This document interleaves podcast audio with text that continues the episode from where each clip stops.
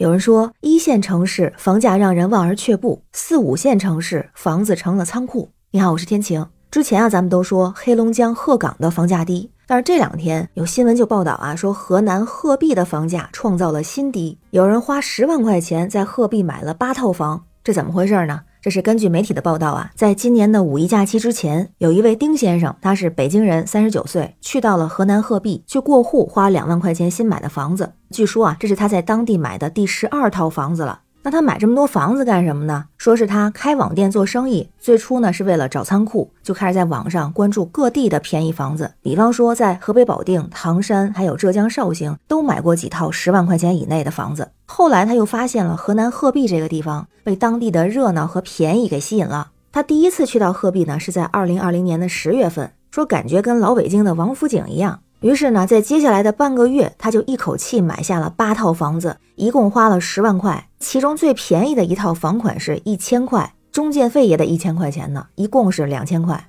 这些房子呢，都是老旧的二手房，有七十年大产权，没有物业费，每个月只交几块钱的卫生费。他还说，在这儿买房就像是买菜，看到合适的，随时可能入一套，不在乎房子的质量，不在乎位置，只要价格低就行。这些房子都是根儿，有了根儿就有安全感，而且还打算继续在鹤壁买房子，把自己的网店给搬过来。那这个消息报道出来之后啊，引起了热烈的讨论，大家的想法非常不一样。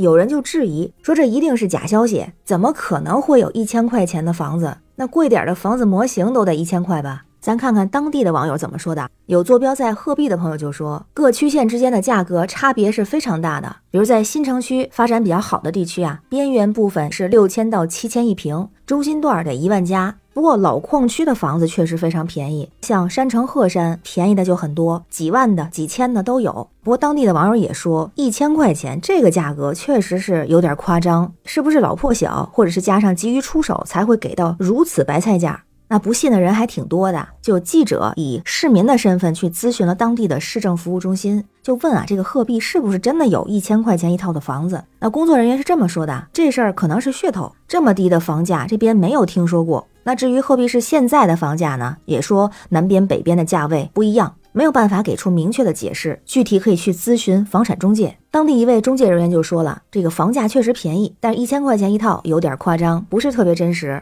他遇到过最便宜的房子呢，是八九千一套。这类的房子一般没有证，或者是顶楼漏水严重。像当地的老城区啊，房价比较便宜，几万块钱一套的房子还不少见，面积在六七十平左右。于是也有网友说啊，虽然好像一千块钱是不太可能，那这个房价也确实是很低呀。而且如果是像新闻中说的，这老城区一户就几家人，那简直太好了。就喜欢人少的小区，越少越安静，住得多舒服啊！还有这鹤壁也是文化名城，历史悠久，它就是那个《封神榜》的故事发生地。商朝的都城朝歌，周朝时期的诸侯国魏国的都城也是在朝歌。那鹤壁还是华夏民族姓氏重要的起源地之一。朝歌呢，就是现在的鹤壁市的祁县。鹤壁市的鹤山就在祁县的西北，而魏国的第十八代君王魏懿公之前就是在鹤山养了很多的鹤，所以经常有双鹤停栖在南山的峭壁山。哎，这就跟鹤壁的名字相关了哈。哦，当然，真的鹤壁这个地名最早是在唐朝的开元年间开始有的，那时候叫鹤壁村，这个是有墓志铭记载、有考证的。就鹤壁这个名字到现在也已经有一千三百年的历史了。不过同时也有网友说啊。这历史再悠久，也不是谁都适合去。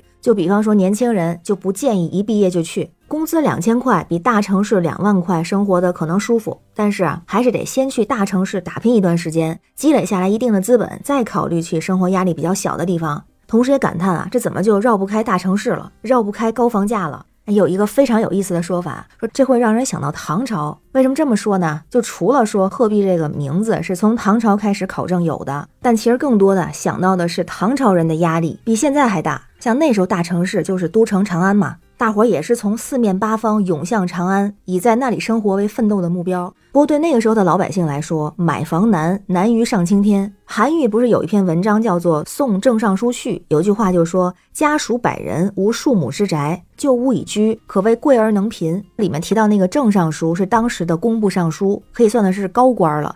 但是，就像他这样的高官，在长安城工作多年，也没钱买下一套房，所以只能租房去住。那其中呢，固然有尚书家中家属百人的原因，但是也可以从中见到当时的高房价。所以那个时候在长安这个大城市，包括一些长期生活的官员们，也都是大多选择租房。还有像白居易不是写过一首诗嘛，叫《卜居》，他就说：“游宦京都二十春，贫中无处可安贫。长羡蜗牛有有舍，不如硕鼠解藏身。”就是现实条件没有办法买到自己的房子，所以他就羡慕那些拥有房产的人，甚至开始羡慕有壳的蜗牛和会打洞的硕鼠。那租客里边呢，杜甫还不如他。三十五岁到长安应试，在城南租了个地方，然后后来呢，因为拿不起房租，被迫迁到了所谓的八环以外。